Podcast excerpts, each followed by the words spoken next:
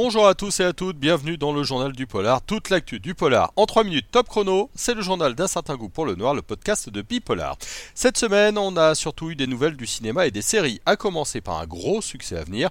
En tout cas, tous ceux et celles qui l'ont vu et ont été jusqu'ici enthousiastes, je veux parler du film Fair Play de Chloé Daumont. Elle a emporté le public lors du festival Sundance. La grosse info, c'est que Netflix a mis pas moins de 20 millions de dollars pour acquérir les droits de cette série qui se déroule à Wall Street, autour d'un couple qui a une relation toxique.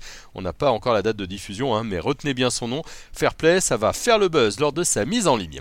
France 2 va diffuser le 8 février prochain une nouvelle série polar. Elle s'appelle L'Abîme avec euh, Sarah Mortensen, Gilles Alma ou bien encore Christopher Bayemi. Ça se passe dans les Alpes de Haute-Provence et elle raconte la disparition d'Elsa qui filait pourtant de parfait amour avec son mari et leur fille adolescente.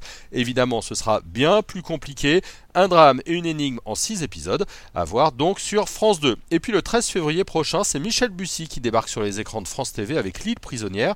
Alors c'est la première histoire que l'auteur écrit euh, spécifiquement pour la télé. Nous irons cette fois au large de la Bretagne avec des activistes qui retiennent tous les habitants d'une petite ville dans une école sur une île. On a vraiment hâte de voir ça. Et puis au cinéma, on a eu la bande-annonce euh, du film Animals réalisé par Nabil Ben Yadir autour euh, d'un crime homophobe qui a eu lieu en 2012 en Belgique. C'est l'occasion d'aller voir de l'autre côté de la frontière, ce qui s'annonce comme un film choc.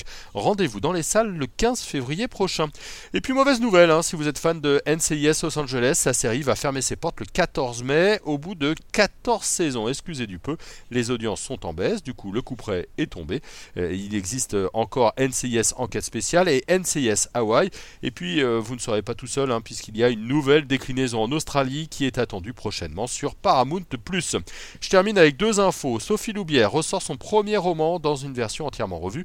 Ça s'appelle Dernier parking avant la plage, avec la disparition à l'été 2003 de plusieurs adolescents dans une petite station balnéaire de Vendée. C'est une bonne occasion de continuer le chemin avec cette autrice qu'on aime beaucoup chez Bipolar.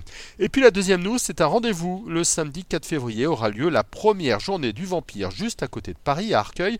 Une journée organisée dans la suite de la publication de Vampirologie d'Adrien Party. Souvenez-vous, on l'avait reçu pour un certain goût pour le noir sur les liens entre les vampires et le polar. Il y aura sept conférences ce jour-là, tout entièrement gratuite. Littérature, cinéma, jeux vidéo, bien encore manga, bande dessinée, jeux de rôle, tout sera abordé. Une journée pour explorer le vampire sous toutes ses formes. Ce sera à l'espace La Place to Be, 24 avenue Lénine, à Arcueil, le samedi donc 4 février. Allez, le journal du polar c'est terminé pour aujourd'hui. On se retrouve lundi prochain pour toute l'actu et pour le programme de la semaine. Demain, ne manquez pas une interview autour de la nouvelle version du Cluedo. Et oui, plus moderne, plus intense, mais aussi plus polémique. Et jeudi, nous parlerons de la série Dead to Me avec notre spécialiste Katia Lanero Zamora. Bonne journée à tout le monde et à très vite pour un certain goût pour le noir.